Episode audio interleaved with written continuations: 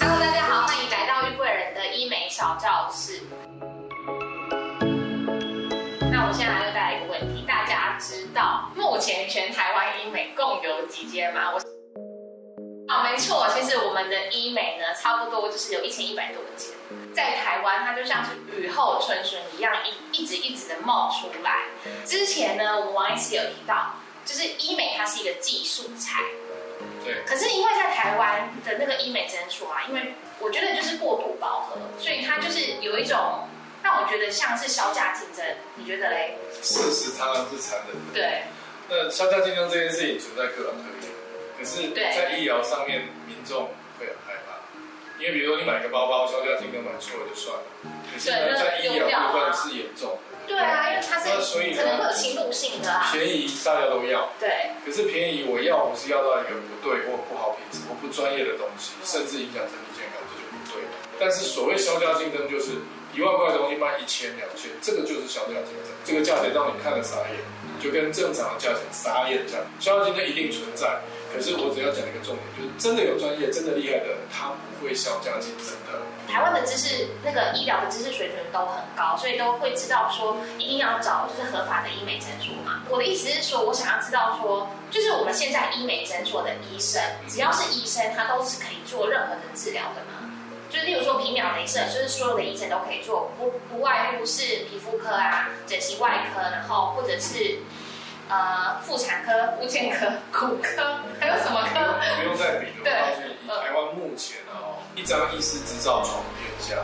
哦，其实不应该是这样的规范，应该要有专科医，要遵循专科医师的制度。哦，这个现在没有这个规范吗？几乎没有，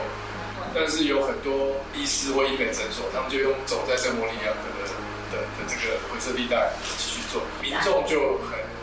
很难判断，而且有些民众会呃受害。有规范哪部分？有规范的是手术的部分，他做了一部分的规范，所以以前在开会的时候，有些医生说，我们的卫生法规呃管理机构就是卫福部，它是要让这个没有外科医师执照的医生可以合法开刀。嗯，哦，以前并没有说哪些医生可以开刀，哪些医生不可以，但是大家都有一定的氛围，像只有心脏外科专科医生会去开心脏。对啊，那有外科系的医生，外科系统的医生，因为有说过外科缝对合伤对对训练，他会动刀，但没有外科系的医生就不会开对，正常是这样子分配。那，我对刚刚？我们喜欢举附件科对，附件科医生可以开什么刀？比如说你伤脸上有一个疤，他可以帮你修疤。会有，对，比如说你额头希望做垫片垫额头，他可以帮你垫额头，在我们的法规是可以的，因为它只有排除八大类手术，八大类手术一定要有外科系的医生，可是八大类手术以外的手术，不是外科就通通可以做了，所以这就是一个后门啊。那我就是想要替消费者问，因为我觉得医学美容它真的是很多问题啦。例如说，就是我进去咨询的时候，就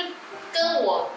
迎接我，然后跟我咨询的那个，通常都叫做咨询师嘛。对，那我也不知道他咨询师他到底是有没有背景，有没有专业，然后他跟我讲的东西到底对不对？只要你静下心来，不要只脑筋只想到这个咨询师是跟我很熟，包了很多东西，很便宜这样，你是不要不要自己跳入这个陷阱，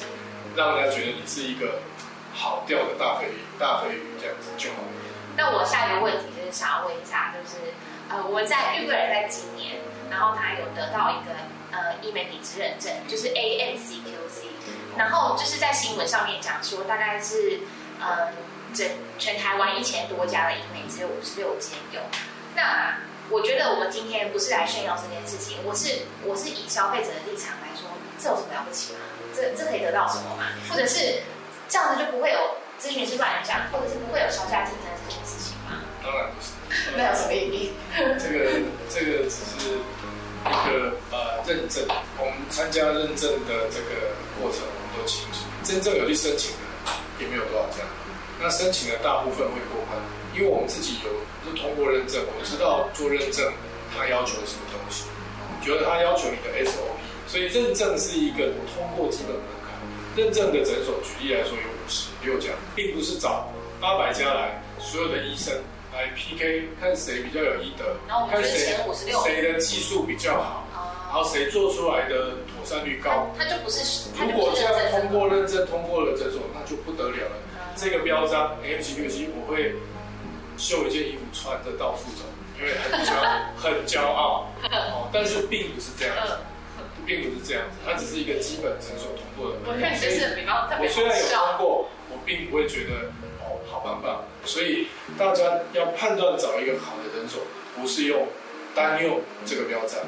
也不是单用一个广告，而是要用我们刚刚讲的方式，你去看这个诊所的 SOP，即便是咨询师，你也可以好好听，是是专业的类型还是砍单销售类型？医生有没有只讲好的没讲坏的？对，每个案例都很棒。然后我从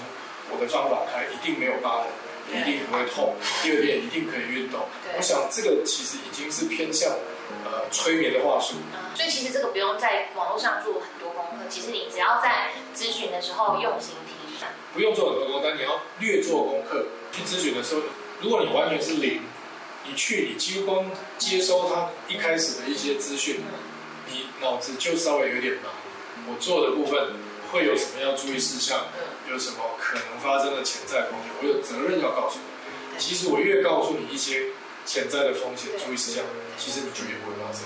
我跟你讲什么都很棒，什么都不用注意，反而你就是呃去踩到地雷那个。啊，所以呃静下心来，冷静